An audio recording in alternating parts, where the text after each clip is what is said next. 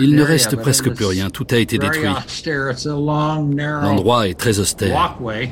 Je marche dans un passage long et étroit qui mène d'un bâtiment à un autre. Tout est couvert pour protéger de la neige qui tombe en hiver.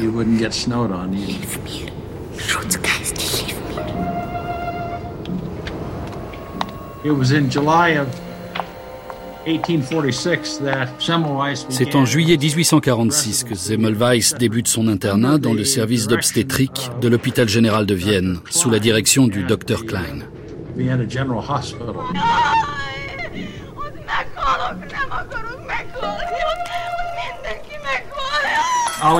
L'Allgemeines Krankenhaus était considéré comme l'un des meilleurs hôpitaux d'Europe. Dr. Semmelweis.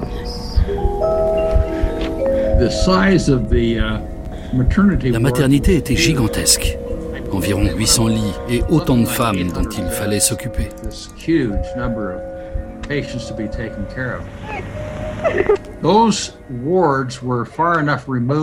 La chambre de Zemmelweis était assez éloignée. Il avait bien 4 à 5 minutes de marche pour regagner son service.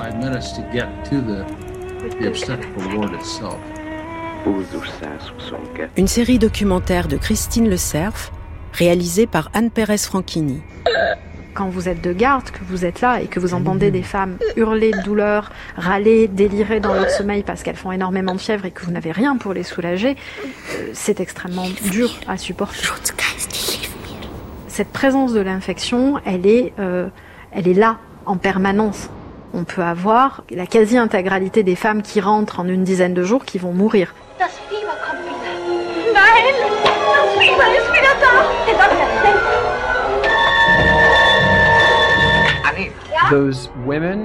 Toutes ces femmes le tourmentent. Elles le tourmentent affreusement. Réaliser que quelque chose ne va pas dans ce que font les médecins, qui cause involontairement la mort de toutes ces femmes, ça a dû être vraiment horrible. Et ceci, je pense, le ranger énormément. Il doit avoir une raison, une causalité unique. Et moi, je vais la découvrir par la force de mon raisonnement et de mon cerveau, trouver une vraie explication, une vraie théorie et découvrir la cause. Et ça devient un enjeu personnel. Creuser, trouver ce que personne avant lui n'avait trouvé, comprendre ce qui se passait. Troisième partie, la découverte. Il faut se représenter ces maternités euh, du milieu du 19e siècle euh, comme des espaces aux antipodes de ce qu'on connaît aujourd'hui. Nathalie Sage prend Ce sont des espaces où les femmes sont rassemblées dans de très grandes salles, ce sont des, des vastes dortoirs, ce sont des femmes qui vivent dans la misère, dont l'état de santé et l'état physique est souvent relativement dégradé. Euh, les espaces où les femmes accouchent ne sont même pas forcément toujours clairement séparés de l'endroit où vont dormir les femmes qui ont récemment accouché. Parfois, dans un coin de la pièce, vous avez des espèces de petits garde-manger où on met euh, les corps des fœtus euh, qui n'ont pas survécu à, l'accouchement. Ce sont aussi des espaces où il y a des odeurs, des odeurs de sang, où il y a des cris, des femmes qui sont en travail, des femmes qui viennent d'accoucher. Donc ce sont des espaces qui agressent extrêmement intense. L'atmosphère est irrespirable. Et puis, euh, aucune hygiène. Les draps sont pas changés. Les pots de chambre sont au, lit des malades, etc. Je veux dire, c'est des conditions infernales. La pesanteur, c'est, ça doit être horrible. Donc, on peut penser que Semmelweis était un peu dans cette configuration-là.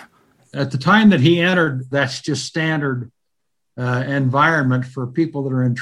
C'est l'environnement classique d'un jeune interne de l'époque. Ted Obenshine. La chambre de Semmelweis ressemble à une minuscule chambre d'hôtel. Il dort sur un lit en bois avec un sac de paille en guise de matelas. Il n'y a pas l'eau courante, bien évidemment. C'est guère mieux que de l'esclavage. Semmelweis passe sa vie à l'hôpital doit être disponible 24 heures sur 24, 7 jours sur 7 et 365 jours par an.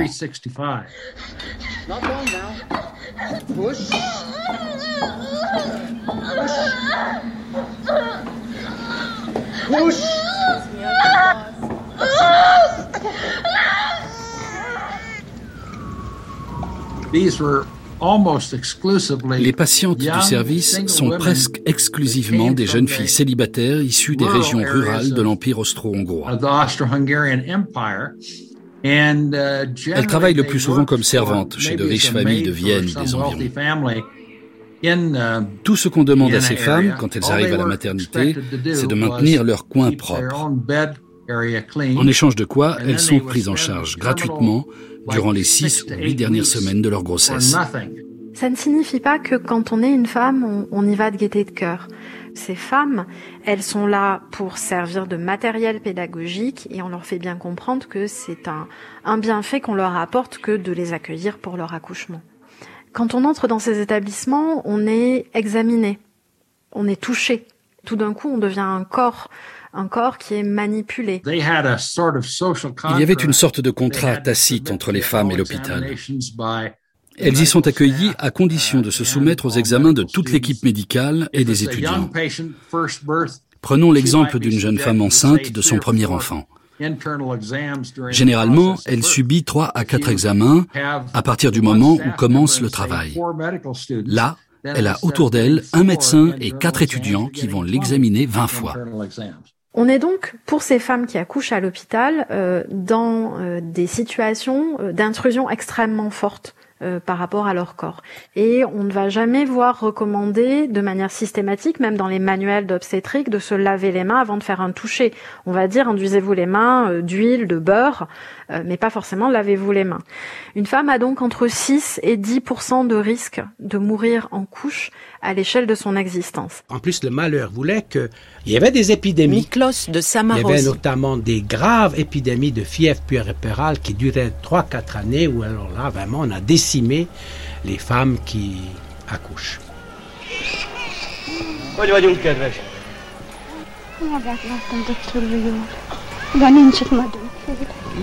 On a des descriptions épouvantables des fièvres perpérales. Scarlett Bovary. Euh, on a franchement des descriptions euh, horribles d'odeurs plus que nauséabondes, de corps gonflés, de draps qui se soulèvent et des délires. Des délires, des cris, des femmes qui hurlent. On a même une description, alors euh, je dirais littéraire, hein, qui est celle que font les frères Goncourt dans leur roman Germini la Certeux. Et ils parlent d'ailleurs de la peste noire des mers.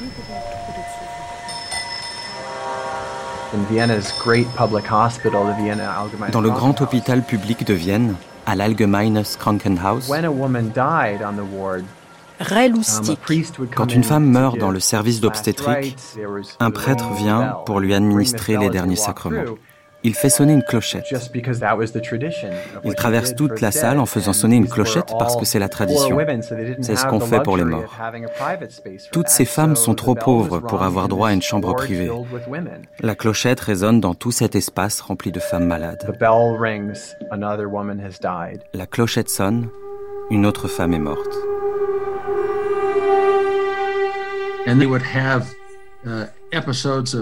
Il y avait des épisodes de contagion où le taux de mortalité pouvait atteindre 18%, ce qui est absolument catastrophique. Et on ne comprenait pas pourquoi.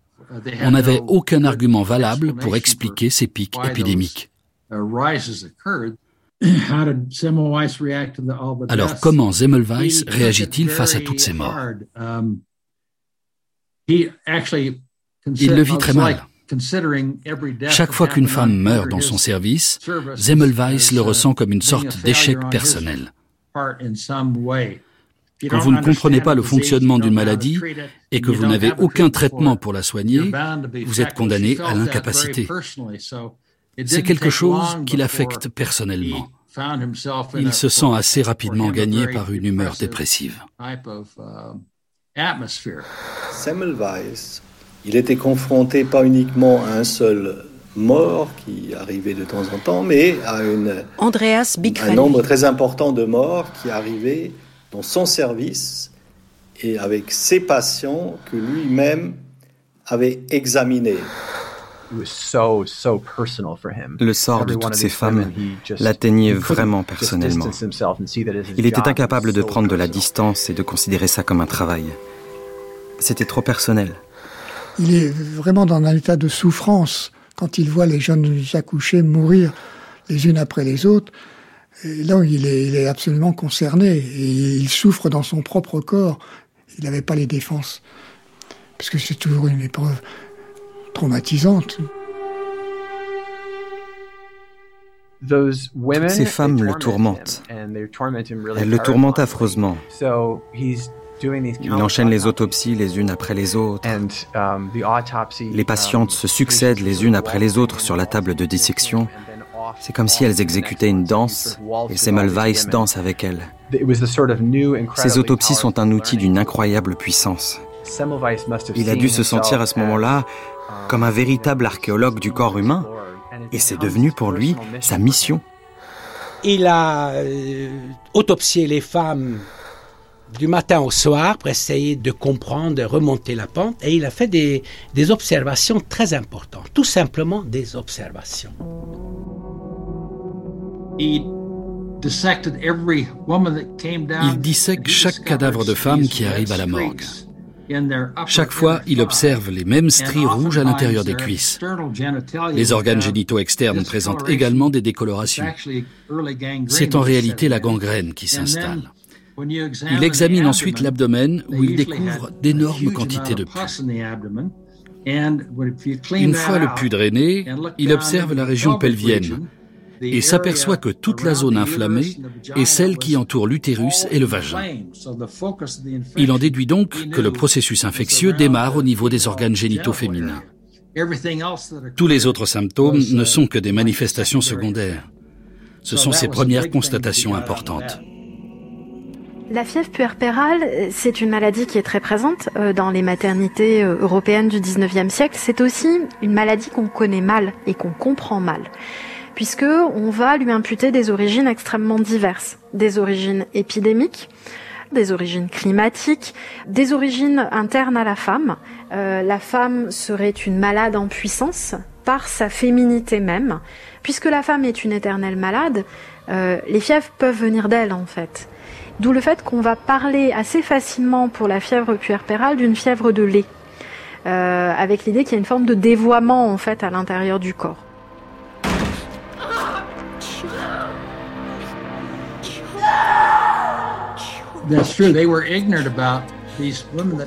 Les médecins ne savaient pas identifier ce qu'ils voyaient dans les cavités péritonéales et thoraciques des femmes. Ils confondaient le pu avec le lait maternel. Totalement absurde. Alors, il y avait la, la cause psychosomatique. Alors ça, c'était une drôle de chose. Au moment du décès d'une femme en couche, le sacristain est venu pour sortir le, cadavre et avec euh, un petit tintement de clochette. Et on a dit que ben, c'est le son de clochette qui a déclenché la maladie. Donc ça, allait très loin. Parmi toutes les théories qui circulaient à l'époque, L'une des plus répandues était la fameuse théorie cosmique, atmosphérique, tellurique. Selon cette théorie, c'était l'atmosphère qui était à l'origine des fièvres. Et on y croyait tellement que tous les grands hôpitaux s'étaient équipés de stations météo, où l'on collectait des données sur le temps, pensant que ça fournirait des indications sur la maladie. C'était certainement la plus archaïque. Totalement absurde.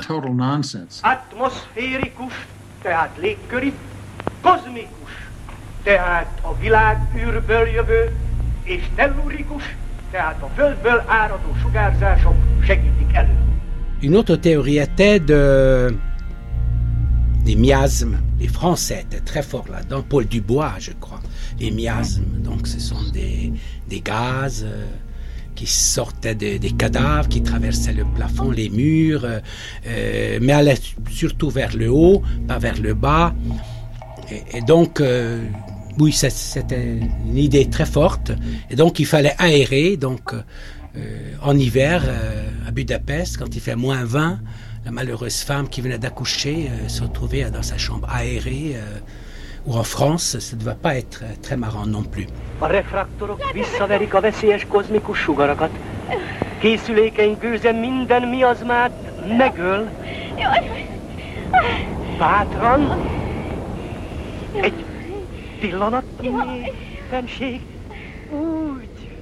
What exactly is a miasma? It is a noxious emanation. Influences not of this world.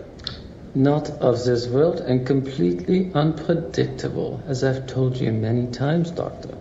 In uh, Vienna, à l'hôpital de Vienne, la situation était parfois si critique qu'on était obligé de vider totalement le service d'obstétrique, de le nettoyer de fond en comble et de tout stériliser. Alors ça fonctionnait pendant quelques mois, et puis bien sûr, il y avait à nouveau un pic de contagion. On essaie euh, de faire des cataplasmes, on essaie de faire des décoctions. La fameuse thériaque, il doit y avoir une centaine de plantes dans la thériaque. Euh, donc on essaie de faire boire des tisanes, on essaie de donner des jaunes d'œufs, tout un tas de choses, hein, mais qui évidemment ne euh, sont pas efficaces.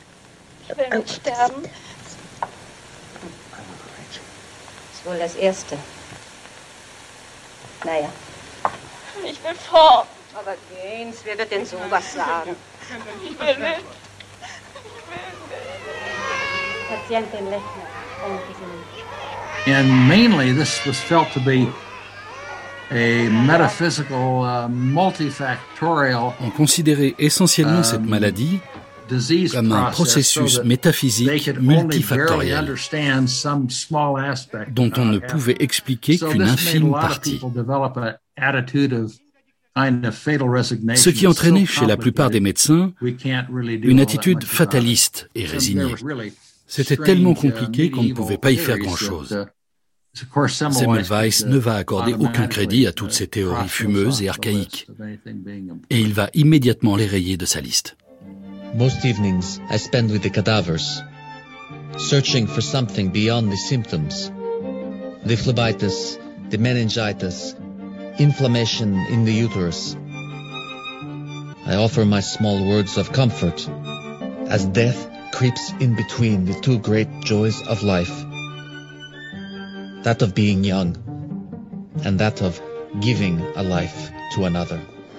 Ce qu'il euh, trouvait intolérable, c'était que les explications fatalistes qui existaient à son époque euh, ne satisfait absolument pas avec ça parce que c'est finalement des explications euh, non scientifiques. Il veut suivre la raison. Il n'accepte pas le flou, il n'accepte pas le dogme, il n'accepte pas les croyances parce que finalement, les, les théories qui existaient à son époque étaient des théories finalement de, de croyants, de systèmes de croyances, des systèmes relativement flous et non élaborés. Et lui disait non, je regarde et je vais, avec ma raison et le pouvoir de ma raison, trouver les causes et euh, trouver euh, ce qui cause en fait cette maladie. Et donc évidemment, il fallait briser ces croyances-là et qui étaient euh, soutenues aussi par un, donc un establishment. Director Klein insists on the continued practice of bloodletting and other human tortures, though they show no signs of preventing childbed fever. The women lying in are perpetually afraid as they watch the beds around them empty. Johann Klein was the Johann Klein, qui dirigeait le service d'obstétrique de l'hôpital général de Vienne, était quelqu'un de la vieille école. Au contraire de Semmelweis, qui représentait la nouvelle. Appartenant à cette ancienne école, Klein était très introduit dans le milieu politique. On l'avait propulsé chef de service après deux semaines de formation. Klein était un homme imbu de lui-même, sans aucune curiosité intellectuelle, qui avait une bonne situation et qui ne s'occupait pas du reste. Semmelweis n'était pas du tout dans cette position. Il s'investissait énormément dans son travail jusqu'à en devenir presque fou. Les deux hommes avaient aussi des points de vue radicalement différents sur les causes de la maladie et sur la façon de la traiter. Le professeur Johann Klein, il est, euh, il est représentatif du mandarinat de l'époque. Euh, ces gens-là sont plus des, des chefs de service, euh, des chefs d'instituts, instituts, que des, que des véritables scientifiques. Ils ont autour d'eux une cour d'internes, ils sont le mandarin, c'est-à-dire l'image vivante de Dieu dans l'université. Et de la même manière que l'empereur est la figure vivante ou la représentation vivante de Dieu sur Terre, le professeur est le représentant euh, à l'échelle de l'université de, l'empereur. Donc on ne le conteste pas. Il a raison. Il a raison par définition. Alors ça rentre en collision évidemment avec, euh, avec l'esprit scientifique. Le doute, le questionnement, ça, il n'est pas question de ça. Il est question de, de catéchisme, à tout niveau. Quand Ah. Do you enjoy butterflies, doctor? Hmm? Sir, with respect, my studies show that weather is not a factor in the number of fever cases of course we there are outside factors at work, doctor. A miasma may be wafting through an open window at any given moment. Your research proves what we already know. We must encourage the students to explore the possibilities. Yes. Thank you. You may go.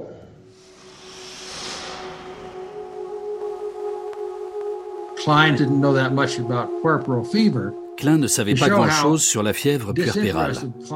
Preuve qu'il avait peu d'intérêt pour cette maladie et la recherche de ses causes, il faisait des consultations privées dans une aile du service. Cet endroit était hermétiquement clos. Personne n'avait le droit d'entrer à part lui. Le taux de mortalité y était inférieur à 1%, ce qui prouvait bien que quelque chose fonctionnait.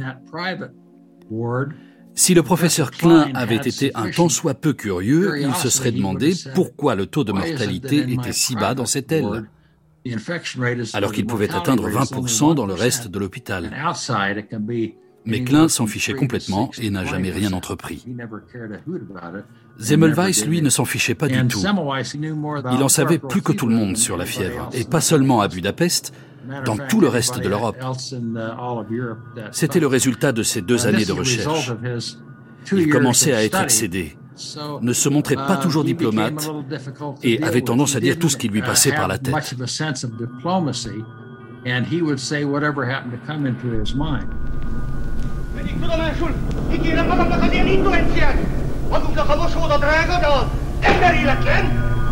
Kérem, professzor úr, kár felizgatnia magát ilyen kicsiség miatt. Akár a kicsiség! Kérem, tessék megnyugodni, majd elintézzük.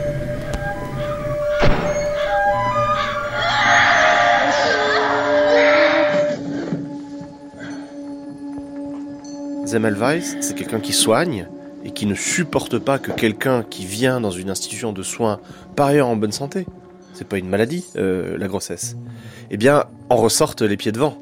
Ça, c'est pas possible pour lui. Et donc, euh, il fait des statistiques et il se met en quête de la cause, tout simplement. Et il va surtout être frappé par la différence considérable entre la mortalité dans la clinique numéro 1, qui est celle des étudiants en médecine, et dans la clinique numéro 2, qui est celle des sages-femmes. Il va chercher la raison de cette différence. Et il va la chercher de manière euh, finalement assez logique dans euh, ce qui fait la différence entre la pratique quotidienne des étudiants en médecine et celle des sages-femmes. L'hôpital devait trouver une solution pour gérer l'afflux de toutes ces femmes. On avait donc créé deux services, celui des sages-femmes et celui des médecins. Pour répartir les patientes entre ces deux services, on s'était basé sur les jours de la semaine. Je me souviens plus des jours exacts, mais disons que si on entrait à l'hôpital le lundi, le mercredi ou le vendredi, on allait dans le service des médecins. Et les autres jours, on était envoyé chez les sages-femmes.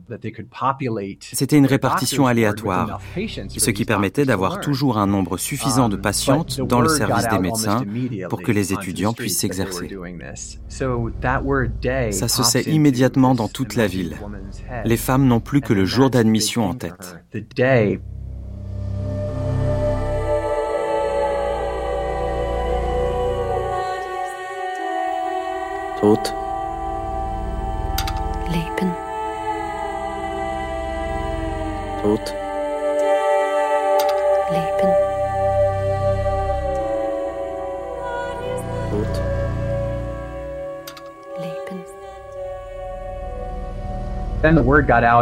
La rumeur se répand ensuite que le taux de mortalité est bien plus élevé chez les médecins que chez les sages-femmes, ce qui est une très mauvaise publicité pour l'hôpital et pour les médecins.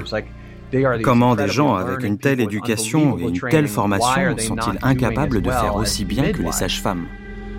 En 1846, le taux de mortalité par la puerpérale est de 11,4 dans le David bâtiment 1 qui est donc euh, gouverné par Klein, dans lequel Semmelweis euh, opère, et le bâtiment 2 est à 2,7%. Euh, donc il y a un très gros écart. Donc déjà, par les statistiques, Semmelweis voit qu'il y a un déséquilibre, qu'il y a un écart de 10 points entre les deux chiffres, donc il y a quelque chose qui ne va pas. Et l'élément majeur de différence entre les deux, c'est la place de la dissection et de l'autopsie euh, dans le processus pédagogique. Les étudiants en médecine euh, assistent régulièrement et pratiquent eux-mêmes des autopsies, des dissections, dans le cadre finalement de euh, leur exercice au sein de la maternité. Et de ces salles d'autopsie, ils passent aux salles d'accouchement. Les sages-femmes de leur côté n'étant pas euh, amené à devoir approfondir de manière aussi fine les questions anatomiques, euh, euh, les origines pathologiques, elle ne pratique pas d'autopsie. Or, le taux de mortalité est beaucoup plus faible. Semmelweis, il a pensé immédiatement, par des faits de pure observation, qu'il doit y avoir une explication rationnelle à cela. C'est-à-dire, il a par exemple observé que euh, dans les périodes antérieures, quand on ne faisait pas des dissections, les incidences dans le service 1 étaient beaucoup plus faibles. Il a observé aussi, par exemple, que des femmes qui accouchaient en dehors de l'hôpital, dans la rue, leur incidence ensuite de la fièvre puerpérale était beaucoup plus faible. Et le risque était ben, beaucoup plus faible. Have a request. Well, may I help? It's the bell. It frightens the women. Must it be rung every time you attend the dying? Doctor, do I tell you how to proceed? Please, Father. Don't ring that bell anymore. Look at their faces. Il a fait ensuite ce qu'on appelle des approches interventionnistes. Changeons un élément, changeons une variable. Il y avait un moment l'explication que finalement les femmes étaient très sensibles aux prêtres qui se promenaient avec une cloche. Ce que Semmelweis a fait, il a dit tout simplement aux prêtres de ne plus faire sonner la cloche. L'incidence était la même. Donc finalement, l'effet psychologique était exclu. Donc sa démarche s'est placée dans le camp rationaliste, empiriste, et qui euh, était diamétralement opposé aux croyances qui sont imposées de l'extérieur.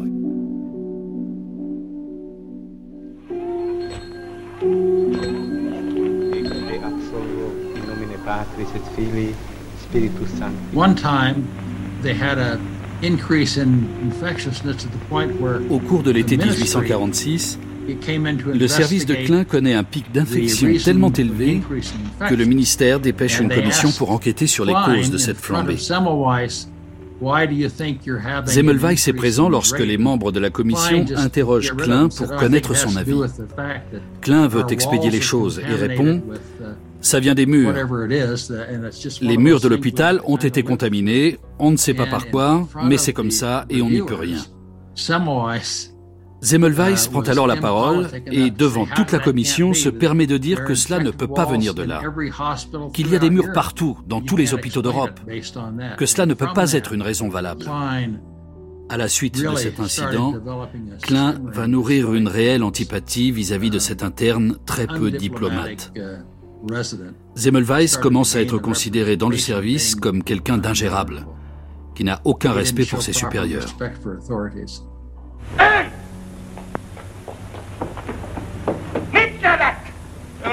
orvos akar lenni, és vihogni tud ezen?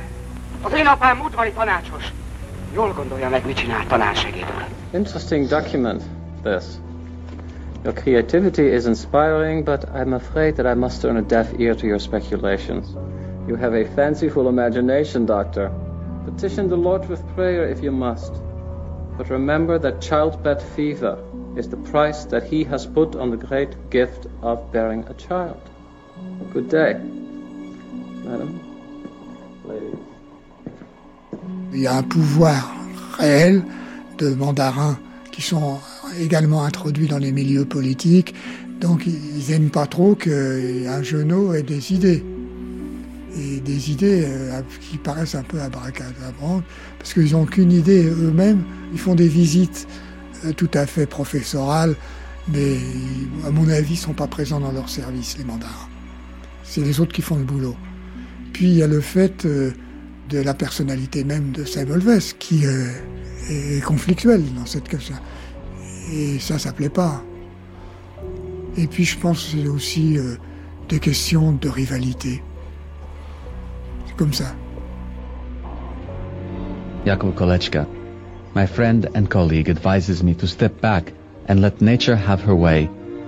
For me, the first ward has become an inferno, a waiting room for death, a flag declaring my failure here.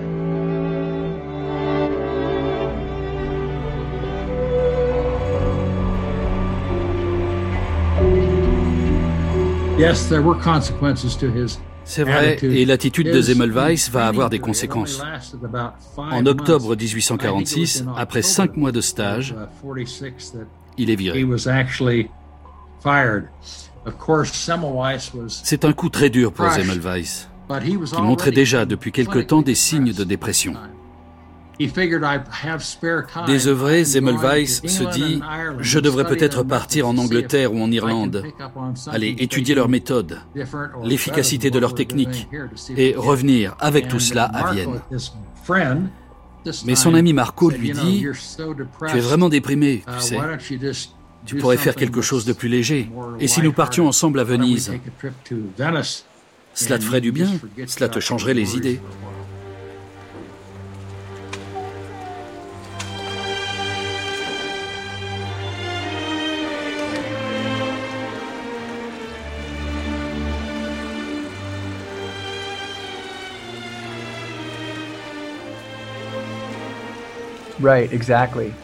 C'est exactement ça.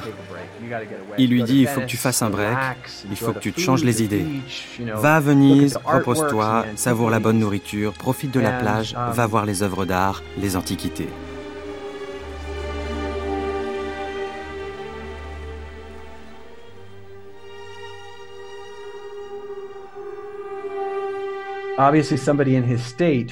Mais j'imagine que dans l'état où il était, il ne pouvait rien regarder.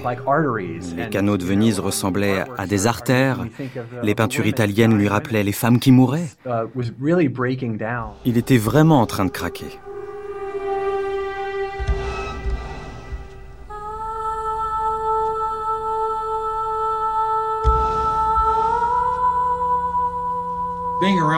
La présence de Marco avait un effet thérapeutique sur Zemmelweis.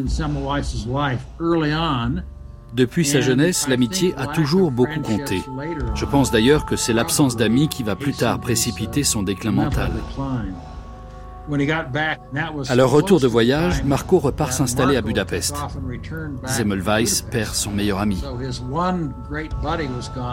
Il est de plus en plus déprimé et devient de plus en plus asocial.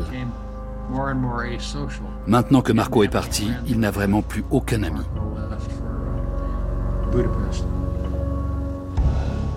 Sodass wir durch die Sektion, die vorzunehmen, ich die Ehre hatte. Skalpell bitte. Dr. Kolechka died following an accident with a scalpel in this very room in which he sustained on his finger a wound no greater than a pinprick. The cause of his death was simple blood poisoning. Yet, all of his post-mortem evidence suggests that he could have died of childbed fever. This leads me to believe that childbed fever is caused by conveyance of putrid particles through the agency of examining fingers.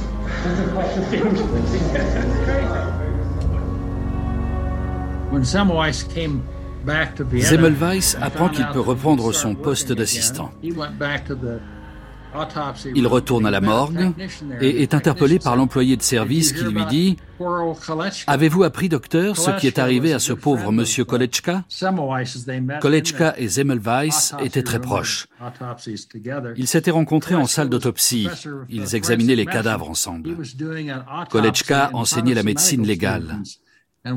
Alors qu'il donnait un cours d'autopsie, malencontreusement, un de ses étudiants le touche à l'index avec son scalpel et le blesse légèrement. Il ne s'en préoccupe pas plus que ça. Et 24 heures plus tard, des stries rouges lui recouvrent tout le bras.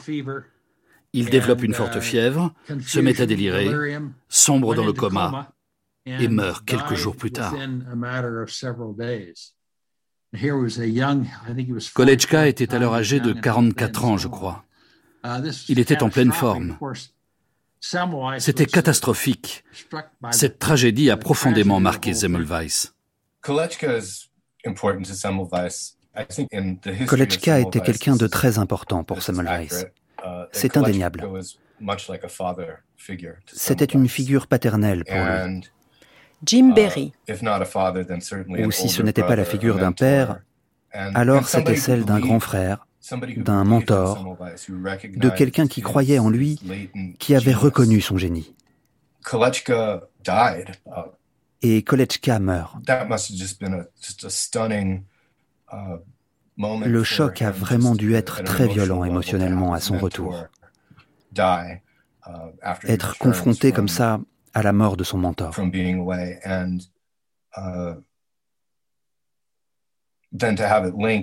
Et que ce soit cette mort qui le mette ensuite sur la voie de sa uh, découverte, ça a dû avoir encore plus de sens pour lui. Uh, la mort de son ami le rapprochait du mystère.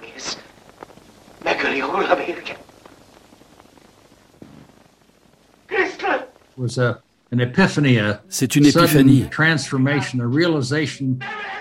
la révélation soudaine d'une vérité.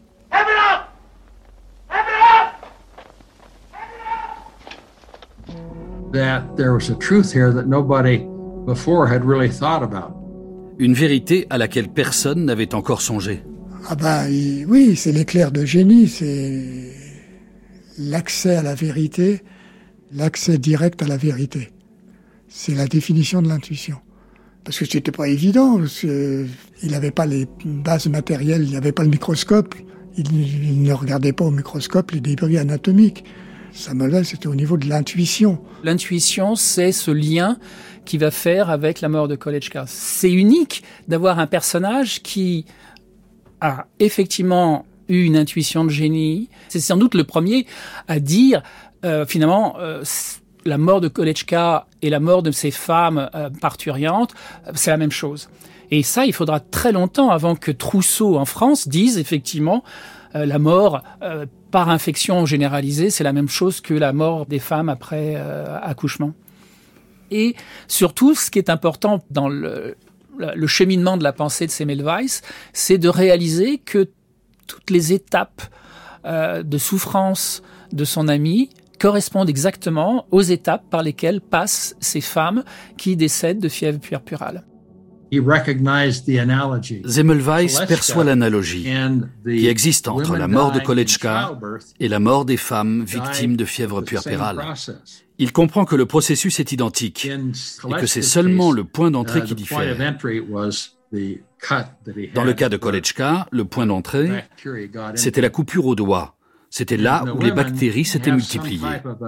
Dans le cas des femmes, l'entrée se faisait au niveau des lacérations vaginales dues à l'accouchement ou à des examens pelviens trop répétés. Ils sont morts de la même infection, mais elle était déclenchée de manière différente. Une fois le germe inoculé, le processus était le même.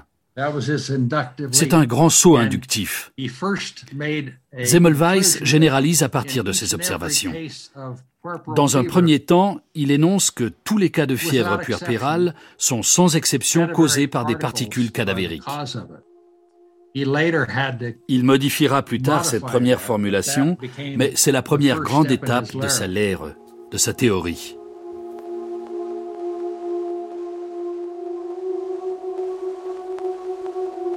La théorie initiale, l'hypothèse initiale plutôt de Semmelweis était que les cadavres produisait une substance animale, organique, c'est-à-dire ce qu'on appelle en allemand, ce qu'il a appelé in texto animalisch-organische Substanz ou Stoff. Et cette euh, substance, il pensait évidemment, était transmise par le geste médical. Parce que les médecins faisaient des dissections le matin et ensuite ils allaient les examiner, les femmes enceintes et les femmes qui étaient euh, donc en, en train de accoucher. Mais à l'époque, se souvenir que les microbes n'ont pas été inventés, entre guillemets. Donc il n'a pas de notion des germes. Et donc, Jean-Marc C'est quand même quelque chose d'assez euh, fascinant, c'est de penser qu'il ne lutte pas contre des germes, parce qu'il n'en a pas conscience. Il lutte effectivement ce qu'il va appeler, ou ce qu'on va appeler pour lui les particules cadavériques, quelque chose d'abstrait, c'est-à-dire, effectivement, ça vient des cadavres, mais on ne sait pas ce que c'est, ça sent mauvais, ça sent la putréfaction, et c'est de cette odeur dont il faut se débarrasser. Et c'est vrai qu'à l'époque, au début du 19e siècle, première moitié du 19e siècle, on est encore dans l'identification des choses par l'odeur. Donc euh, beaucoup de choses passent par les sens, parce qu'on touche, parce qu'on entend et aussi par ce qu'on sent. La blessure, euh, la mort, euh, tout ça a une odeur. Là où est son éclair de génie, si vous voulez, c'est qu'à un moment, il se rend compte qu'il y a une filiation de transmission des germes dont on n'a aucune notion à ce moment-là. Et il n'y avait pas de concept, j'insiste. Il sait qu'il y a un véhicule, mais il ne sait pas lequel c'est. Donc, c'est un éclair de génie, mais il n'y avait pas de concept derrière. C'est très important. C'est voir dans la nuit. En partant de là, il a remarqué que la maladie pouvait passer d'une femme enceinte à une femme qui venait pour une consultation gynécologique, qui n'était pas enceinte, et tout ça, c'est en dehors d'un contexte de cadavre. La maladie passait d'une femme à l'autre. Donc il y avait un vecteur. Il réalise, à un moment donné, une observation extrêmement banale. C'est que quand on fait un examen gynécologique, euh, pour éviter de faire euh, mal à, la femme, on utilisait à cette époque-là de la graisse du porc. Donc il y avait un pot de graisse de porc dans la salle d'examen. Quand le médecin arrivait, il plongeait sa main dans la graisse de porc, faisait son toucher vaginal, et puis ainsi de suite toutes les femmes. Il a dit, mais c'est les mains. Merci.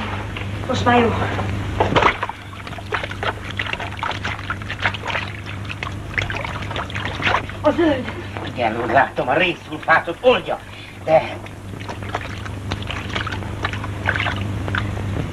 Fehér! Akár tiéd! Nem jó?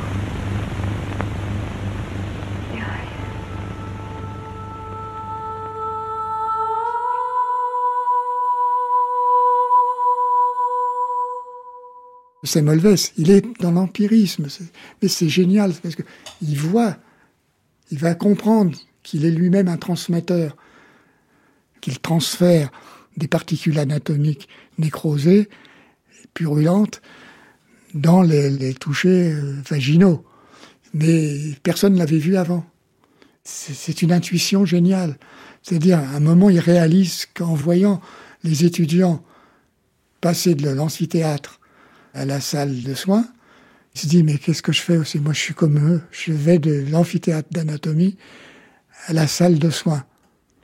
Un seul coup, il dit, mais c'est pas possible c'est moi qui souille. Il comprend qu'il est le vecteur, et que les autres, bien sûr, sont des vecteurs comme lui. Et là, c'est là qu'il comprend qu'il faut se laver les mains. C'est toujours comme ça la science. You make your rounds without washing. Murdered by the filthy hands of the very doctors who consider themselves their saviors. Zemmelweis découvre que la figure médicale qui est censée être la figure qui a pour obligation de ne pas nuire est en fait la figure qui apporte l'infection, qui apporte la mort. Et ça, c'est un choc terrible. C'est une quasi-révolution copernicienne, finalement, par rapport à cette figure du médecin. Il ne suffit pas de maîtriser la technique, il ne suffit pas de savoir poser les forceps. On peut continuer à tuer. Et euh, il va y trouver une solution, finalement, euh, d'une simplicité absolue, qui est euh, il faut un nettoyage des mains. Et tout le processus de réflexion de Zemmelweis s'appuie sur un processus déductif extrêmement logique. Il faut une désinfection extrêmement rigoureuse pour permettre finalement de créer un sas entre ces espaces. La désinfection étant euh, la sortie de l'espace de l'autopsie avant la possible entrée dans l'espace de la naissance.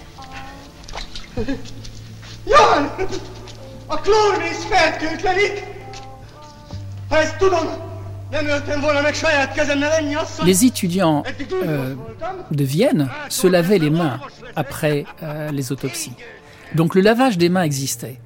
C'était pas suffisant pour euh, prévenir ces fameuses particules cadavériques, mais il y avait malgré tout quand même un minimum d'hygiène. En fait, ce qui va être la rupture conceptuelle, c'est l'hygiène est une chose, mais ce n'est pas suffisant. Il faut une approche antiseptique. C'est ça qui va euh, véritablement être une étape de plus par rapport à l'hygiène. Et il commençait à faire des expériences. Et donc il introduit l'hypochlorite de calcium, qu'on appelle l'eau de Javel aujourd'hui, avec quelques variantes près, ou, ou, hypo, on appelait ça en Autriche et en Hongrie, hypo, hypochlorite de calcium ou chlorure de chaux. Et il installe ses lavages et il montre rapidement que les, le taux de mortalité chute.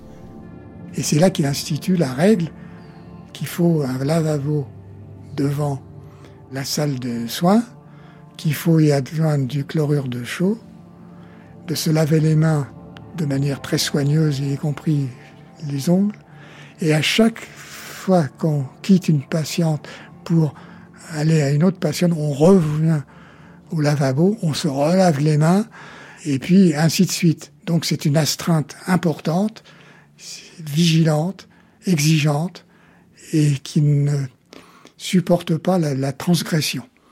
Et là, il sera, très vindicatif et vraiment en conflit avec ceux qui ne respecteront pas cette règle. Il ira jusqu'à interdire aux étudiants d'aller en salle. I have an announcement. Please. To come.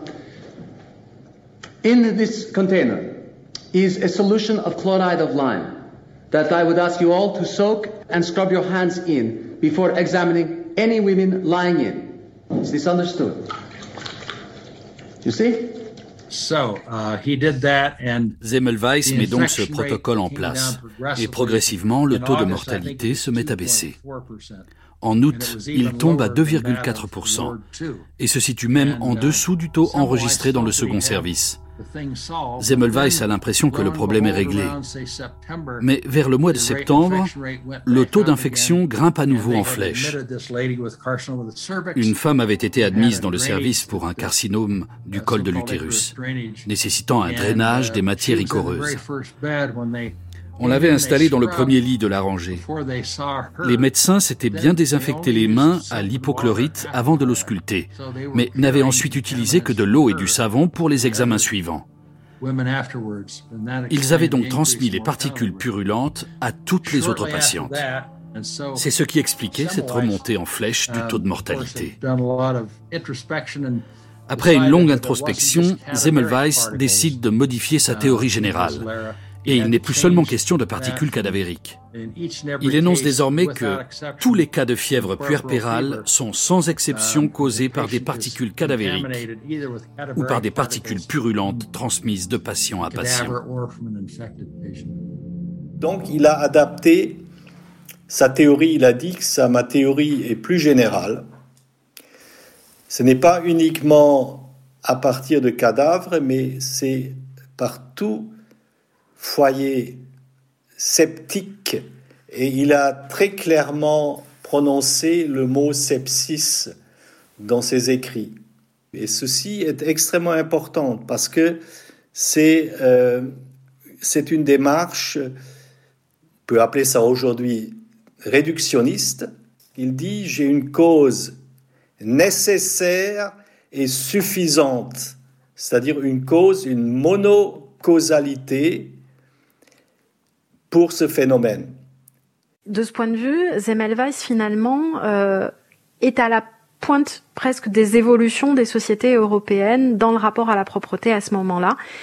Et euh, finalement très en avance par rapport à toute une série de collègues qui s'accrochent à l'idée que la fièvre puerpérale, ça vient de 36 000 causes. Donc, on ne va pas faire d'efforts sur une cause en particulier, puisque finalement, elles peuvent mourir de la fièvre puerpérale de la même manière pour d'autres raisons.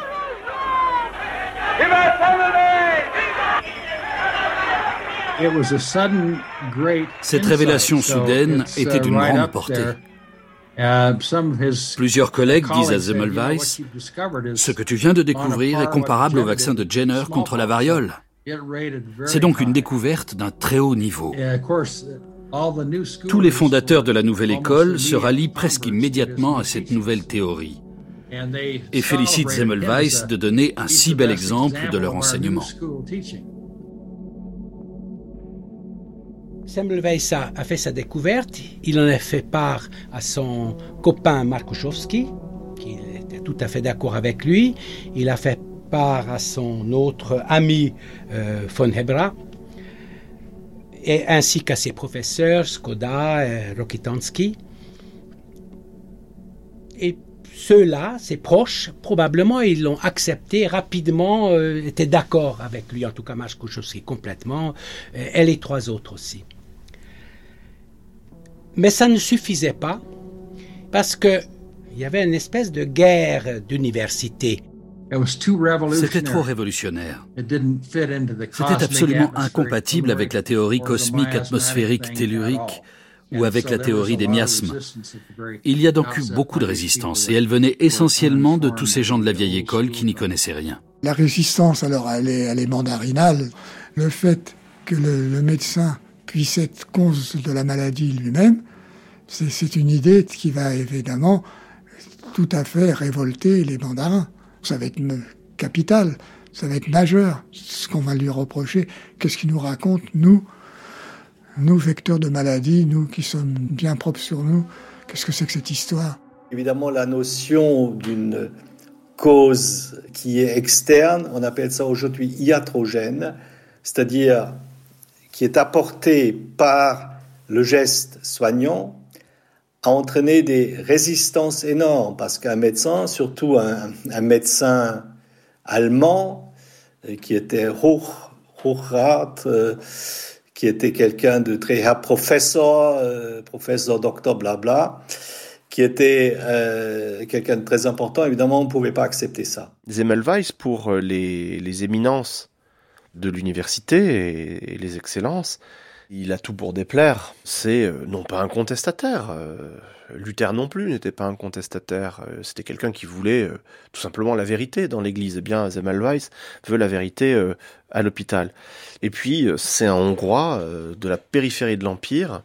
Et par ailleurs, c'est quelqu'un qui appartient donc à cette, nation hongroise qui a fait, qui a fait peur aussi à l'empereur, à la cour euh, en 1848. Les Hongrois ont été particulièrement virulents euh, dans la revendication de leur liberté nationale. Et donc c'est quelqu'un qui, euh, évidemment, pâtit de tout cela.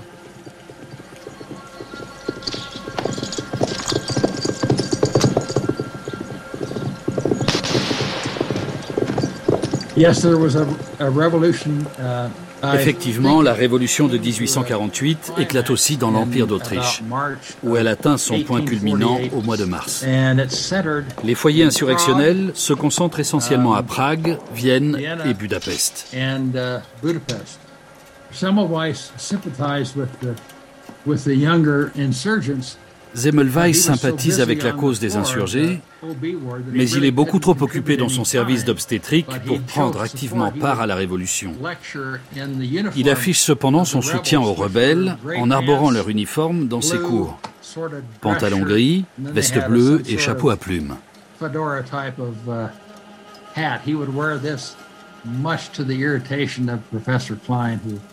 Aux grandes dames du professeur Klein, qui demeure un farouche défenseur de la vieille école. C'est pour lui une raison supplémentaire de ne pas apprécier la présence de cet interne arrogant dans son service. Je pense que le professeur Klein en avait parti de la tête de Semmelweis. En mars 49, euh, 1849, le contrat de deux ans de Semmelweis se termine. On ne peut pas dire qu'il était viré, Son contrat n'a pas été renouvelé, ce qui revient quand même d'être viré, mais c'était fait dans les termes euh, administrativement corrects. We have decided to halve the number of foreign students in the program, and we have also decided not to renew your contract with our hospital. But I do thank you for your services to us, Dr. Semmelweis. In October 1850, uh, Klein was just about through playing around with his uh, En octobre 1850, après avoir fait lanterner Zemmelweis pendant plusieurs mois, Klein finit par lui annoncer officiellement Vous pouvez revenir dans le service, mais vous ne pourrez pas reprendre votre poste d'interne. Voilà ce qu'on vous propose. Vous vous installez en privé et vous revenez deux ou trois fois par semaine donner des cours chez nous. Vous ne serez toutefois pas payé et vous n'aurez ni le droit de consulter ni le droit d'accoucher. Vous avez là le spécialiste le plus fiable, le meilleur accoucheur de toute la ville, de tout le pays. Et Klein se permet de le mettre au rencard, de l'humilier complètement, uh, sachant pertinemment que Zemmelweis ne pourra pas accepter ces conditions. Je pense qu'effectivement, il était au bout du rouleau. Parce que même un poste de chargé de cours avec les étudiants, c'était pas sa vie.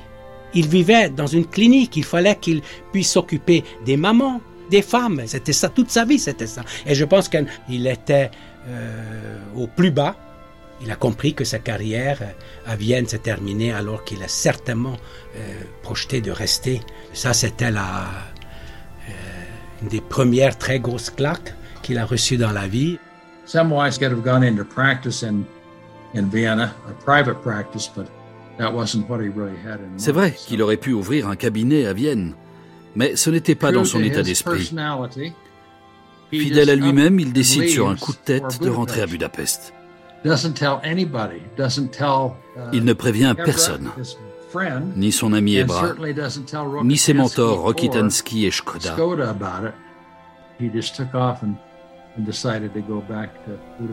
Il part, il rentre à Budapest.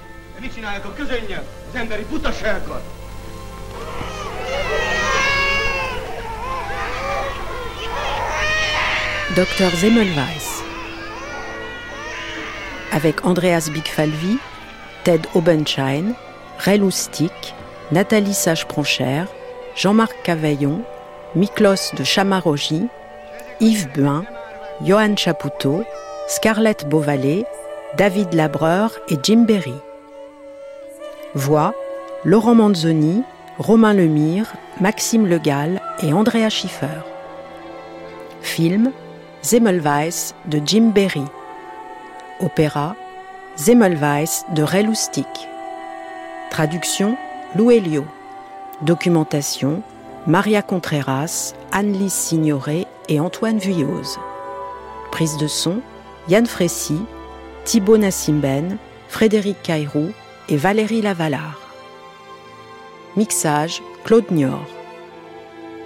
Une série documentaire de Christine Le Cerf, réalisée par Anne Pérez Franchini. À demain pour la quatrième partie de cette grande traversée, Zemmelweis face au mur.